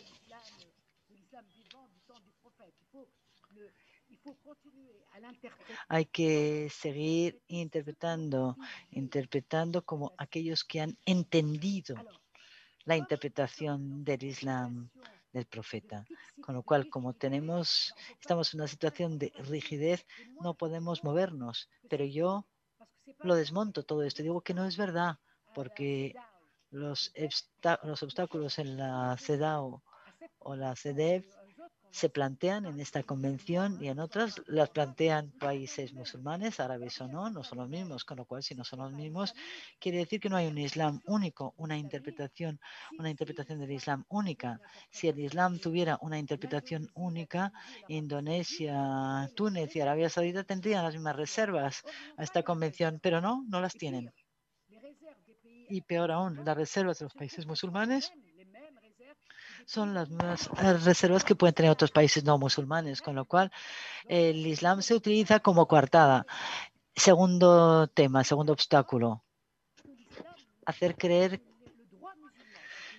el derecho musulmán, y eso no es el Islam. El derecho musulmán lo han escrito hombres, seres humanos vivos y muertos. Por lo tanto, el derecho musulmán, la zoca, es un derecho hecho para solucionar problemas particulares para un momento particular. Bien, pues tendríamos que seguir interpretándolo como quieren esos señores. Y cuando a ellos les viene bien cambiarlo, cuando de repente se mm, decide que quieren hacer algo, pues, pues nada, pues entonces se acepta. Se acepta.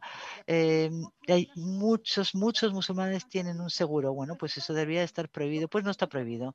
Con lo cual, el segundo obstáculo es la lectura fija y que les viene bien. Es una lectura estática, es una lectura más bien orientada contra las mujeres, porque porque se cambia el derecho musulmán, pero en cuanto se habla de las mujeres son las guardianas de la virtud de esos hombres. Ese es el segundo obstáculo. Y el tercer obstáculo es la falta de valor. Claro que hay hombres que son campeones, pero demasiados pocos. O sea que, bueno, son campeones para ir a Marte, perfecto, y a Túnez a veces también. Pero bueno, necesitaríamos campeones que nos lleven al Marte de la igualdad. No es tan difícil.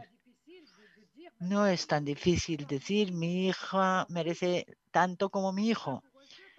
Y además les falta valor porque hacen cosas a escondidas. Por ejemplo, muchos padres le dan lo mismo a los chicos como a las chicas. En vez de decir una ley, dice, no, no, pero yo en mi casa sí, lo voy a hacer así, a escondidas, les voy a dar la misma cantidad a los dos, al chico y a la chica. En cambio, en el, en el testamento no está permitido según nuestro derecho. El tercer, lugar, el tercer lugar es la falta de valor. Eso es lo que quería decir. Las mujeres de aquellos que son que tienen valor y algunos hombres que vienen muchas veces del Islam profundo, que vienen de mezquitas, hombres iluminados como el Haded en Túnez, sobre el cual hubiéramos tenido que trabajar más, pues se ha olvidado todo el mundo de ellos. En vez de trabajar sobre los reformistas musulmanes, los reformistas musulmanes, repito, que los hay. Bueno, pues estos reformistas musulmanes han tenido el mismo destino que Ibn han tenido el mismo destino que la gente de las luces, han tenido el mismo destino que la gente de las luces al principio. Estamos en el siglo XVIII y soy muy amable cuando digo siglo XVIII. Estamos en la Edad Media, vamos. Y en la Edad Media, los cristianos, y, ah, existía la Inquisición. Nosotros estamos en el siglo XX y hay falta de valor, no, no, tenemos suficiente valor. Los hombres iluminados que existen se pueden interpretar de otra manera. Se habla de ellos como si fueran apóstatas y es algo que es muy grave eso, con lo cual nadie nos puede ayudar, nadie nos puede curar tenemos que curarnos dentro de nosotras mismas, con lo cual sencillamente ya no hay que invitar a los nostálgicos a las televisiones. Hay que hacer divulgación de gente iluminada, que son especialistas de derecho musulmán. No son como yo, son islamólogos iluminados. A esos es a los que hay que invitar. Y los medios de comunicación, por lo general, siempre prefieren invitar los que dan carnaza, los autores de escándalos o aquellos autores que representan las diferencias extremas. Si hay alguien que dice que hay que lapidar a una mujer, pues le van a invitar a la televisión. Si en cambio uno va a decir que se necesita igualdad, pues no va a estar ni en la televisión europea ni americana. Por lo tanto, vosotros también tenéis un poco de responsabilidad. Nosotros la, la mayor parte, por supuesto. Bueno, pues esos son los tres obstáculos. El primero, la miopía de los hombres políticos. La segunda es que no queremos ver un Islam diferente. Y el tercero, el eh, no iluminar a la minoría que quiere cambiar las cosas. Por lo tanto, estamos bloqueadas. Estamos bloqueados y tenemos que trabajar con nuestras pequeñas victorias. Se dice que por perder una batalla no se pierde la guerra. Pues nosotros tenemos pequeñas victorias, no grandes victorias, pero bueno, esto ocurre en todo el mundo. Nosotros estamos peor que los demás, somos peores que los demás. ¿He contestado? Pero bueno, pasa lo mismo en todos los países. Todo lo que ha ocurrido durante año y medio dos no se acepta más que un solo artículo en la Constitución que dice que los hombres y las mujeres son iguales en derechos, etcétera, pues hemos tardado año y medio en que eso se consiga. Pero bueno, lo hemos conseguido. Bueno, en el artículo 1 también decía que el Islam es la religión del Estado. ¿Pero y qué? Inglaterra no es un país laico y acepta la igualdad, pues ¿por qué no? Pues el laico puede ser religión del Estado, eso no quiere decir que tengamos que estar sometidos a, a una interpretación retrógrada del derecho musulmán. Muchas gracias, Sukeina. Eh, justamente había una, una pregunta que, que, la acabas de contestar, que era justamente sobre el papel del, del Islam o de la religión en, este, en el empoderamiento de las de las mujeres. Mais il faut faire eh, attention, ne pas parler de l'islam, il faut parler du droit musulman, il faut del pas derecho. parler de l'islam. Sí, sí, sí, sí. C'est comme Bueno, la- droit canon, le droit canon, le droit canon. Como Wakanu, Wakanu en el derecho de la iglesia, el derecho canónico, el derecho canónico gobierna a la gente de la iglesia y no a la población en general. Bueno, pues nosotros, el derecho musulmán se le llama todo Islam. Y no es más que el derecho musulmán, no es el Islam. Con lo cual, mientras no se haya entendido esa diferencia, estáis bloqueados porque no os atrevéis a decir que es lo mismo y nosotros no lo decimos suficientemente. Eso es lo que pasa. Perfecto. Entendida y muy, muy pertinente. Muchísimas gracias. A mí me ha gustado también mucho la metáfora de la miopía del que no quiere llevar gafas y lo, lo engancho con, con la, la frase Alors que comentaba. Yo me pongo gafas, mira. que también ha comentado en su, en su intervención sobre, eh, en ese sentido, nada es peor para las mujeres que aquello, que las cosas que no se pueden ver, ¿no? Y, y conectando también con, la, con lo, que, lo que hablaba del, del obstáculo entre, el, entre lo- la contradicción entre lo que ocurre entre la esfera pública, que es quizá lo que se ve o lo que se puede ver y se puede constatar, y la esfera privada, ¿no? Que es donde, donde quizá es mucho más difícil entrar y intervenir. Hay una, una pregunta y con esto. Sí, estamos en fase de parto todavía.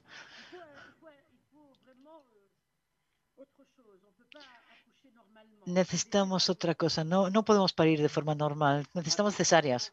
otra pregunta sobre el impacto del, del el impacto de la pandemia en si estáis, hombre, el informe es anterior a la, mm, a la pandemia, pero si estáis percibiendo desde vuestro trabajo y vuestra perspectiva un impacto de la pandemia en el empoderamiento de, de las mujeres. Si queréis hacer un comentario al respecto y con esto, si os parece, cerramos porque estamos ya fuera, fuera de tiempo. Muchas gracias. Muy bien, eh, sí, muchas gracias, Olivia. Eh, sí, efectivamente, Vous posez la el question. informe se realizó antes de la, antes de la pandemia, eh, pero durante la pandemia hemos ido analizando el impacto en materia de género y hay también, de hecho, una publicación de la OCDE, también elaborada por, por Charlotte, que está disponible en la, en la página web de, de la OCDE.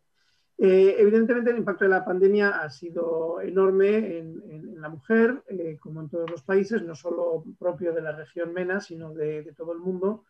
Eh, y es un, un impacto muy superior al, al del hombre en todas las consecuencias, digamos, indirectas. Eh, en primer lugar, el confinamiento y en la vida doméstica, como en todas partes, ha aumentado los niveles de violencia doméstica. Eh, también la falta de funcionamiento del sistema educativo ha aumentado el las horas no, no- no pagadas de trabajo y el apoyo a la educación de los hijos, que lo ha cubierto fundamentalmente eh, la mujer. En los países árabes, como en casi todos los países, la mujer está sobre representada en todas las profesiones de atención sanitaria y médica, por tanto es una gran parte también del personal sanitario que ha estado mucho más afectado por los efectos de la pandemia. Además, como he mencionado antes, eh, la mujer en el mundo árabe trabaja fundamentalmente eh, fuera del ámbito público, de la administración pública, en la economía informal y en labores más vulnerables. La economía informal ha estado obviamente particularmente eh, afectada por, la, por, la, pandemia en la medida que no hay ningún colchón de protección social, no hay ningún tipo de de, seguro, de desempleo o las personas carecen eh, de, asistencia sanitaria, etc.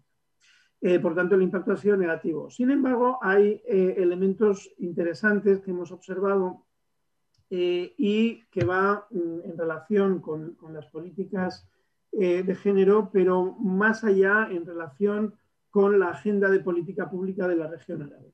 En primer lugar, porque lo que respecta a la, política de género, hemos observado un fenómeno mm, que entendemos muy positivo en, el largo plazo y es que todos los países eh, de la región han reaccionado y además de una manera muy ágil y con mucha eficacia en, la primera ola que tuvieron, lograron mantener eh, muy bien el control eh, de la pandemia. Y en todos los países hay un fenómeno de gobernanza interesante porque en las comisiones especiales o los programas especiales que se establecieron para luchar contra la pandemia, por primera vez genderizaron, por así decir, la respuesta de política pública.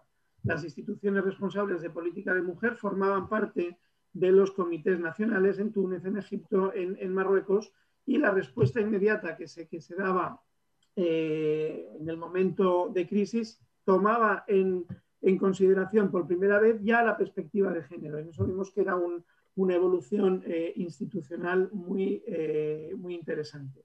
Y algunos de los programas que se establecieron de ayuda a la pequeña y mediana empresa o, apoyos financieros al, sector informal tenían, beneficiaban, se beneficiaban también, digamos, de esta visión de género que introducían, no suficientemente, de una manera tímida quizá, pero de una manera ya visible eh, la, preocupación de género. En el medio y largo plazo, pues la, pandemia, eh, conectando un poco con lo que he dicho al principio de los retos estructurales de la región, eh, esta gran crisis, como toda gran crisis, es una oportunidad para la reforma. digamos, no ha cambiado los factores estructurales, pero se han acentuado de una manera muy notable. Entonces, lo que sí vemos en las agendas de política pública de los países una mayor preocupación por cuestiones relativas a la inclusión social, a la estabilidad social, se ha puesto de manifiesto, que los sistemas sanitarios son muy deficitarios, que los sistemas de protección social eh, son insuficientes, entonces hay una, eh, digamos, una, visión más clara de esto. Pero, eh, y, por terminar, en cuanto a la respuesta inmediata a la pandemia, casi todos los países han tomado medidas específicas para combatir la violencia de género, por ejemplo, con nuevas iniciativas eh, de, bueno, pues de, programas de ayuda, de teléfonos, etcétera, eh, para eh, intentar contrarrestar el mayor impacto de, esta situación. Tenemos dentro de un mes una conferencia ministerial, MENA-OCDE, que va a, a tratar justamente sobre el impacto económico del COVID y va a ser una oportunidad para los países OCDE y los países MENA de compartir su visión y, sus preocupaciones y un poco compartir sus medidas sobre cómo construir una nueva economía tras el impacto eh, del COVID, eh, que ha tenido consecuencias importantes pues, en materias de desplazamientos, de comercio, eh, no digamos, en España lo conocemos muy bien, el impacto sobre el turismo ha sí terrible en países como Egipto, Túnez, eh, Marruecos. Entonces hay una agenda muy importante de discutir cómo em, eh, responder al impacto del COVID, pero también cómo tomar esta oportunidad para mm, atacar los factores estructurales que decíamos al principio tienen un impacto negativo en las oportunidades para la mujer. Y dentro de esta agenda ministerial eh, va a ser muy predominante el, tema de, la mujer. O sea, que en todas las sesiones y en todas las temáticas que vamos a abordar serán también desde una perspectiva de, género. Eh, por lo tanto, vamos a aprender mucho de esta, ministerial para un poco conocer cuáles son los planteamientos de los distintos países e intentar contribuir a, una agenda positiva para los próximos años. Perfecto. Muchas gracias, eh, Carlos pues no tenéis ningún otro comentario, nos quedamos primero con esta nota positiva de que al menos tras, tras el COVID algunas de las políticas introducidas sí que están tomando, teniendo en cuenta esa dimensión de, género y luego esta necesidad de hacer un, esfuerzo conjunto, ¿no? que seguiremos viendo estos cambios y, alertas, y, alertas sobre, sobre bueno, cómo, cómo, van, cómo es la toma de decisiones y, y esta agenda que comentabas, Carlos. Eh, por mi parte, si no tenéis otro o queréis alguna más intervenir, doy, voy a dar por concluido el, acto para agradeciéndoos de nuevo el que hayáis compartido con nosotros este momento. Muchísimas gracias, porque como decía Sukeina, tenemos que seguir trabajando juntos para difundir y diseminar eh, estas cuestiones y seguir eh, avanzando. Y nada, espero que la próxima vez podamos invitaros a venir a Madrid y celebrarlo a Madrid o a Córdoba. Y, nada, muchísimas gracias también al equipo técnico que está detrás de, la pantalla y a las, a las intérpretes, sobre todo, que espero no les hayamos dado mucho trabajo. Pues nada, pues buenas tardes a todos y también gracias a los que nos siguen y nos vemos en la, en la siguiente.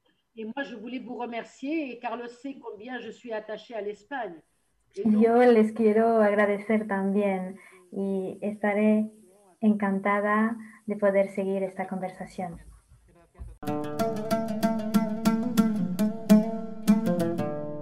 Gracias por escucharnos. Si quieres estar al corriente de todas nuestras actividades, consulta nuestra página web en www.casaarabe.es. También puedes seguirnos en nuestros canales en las redes sociales en Instagram, Twitter y Facebook.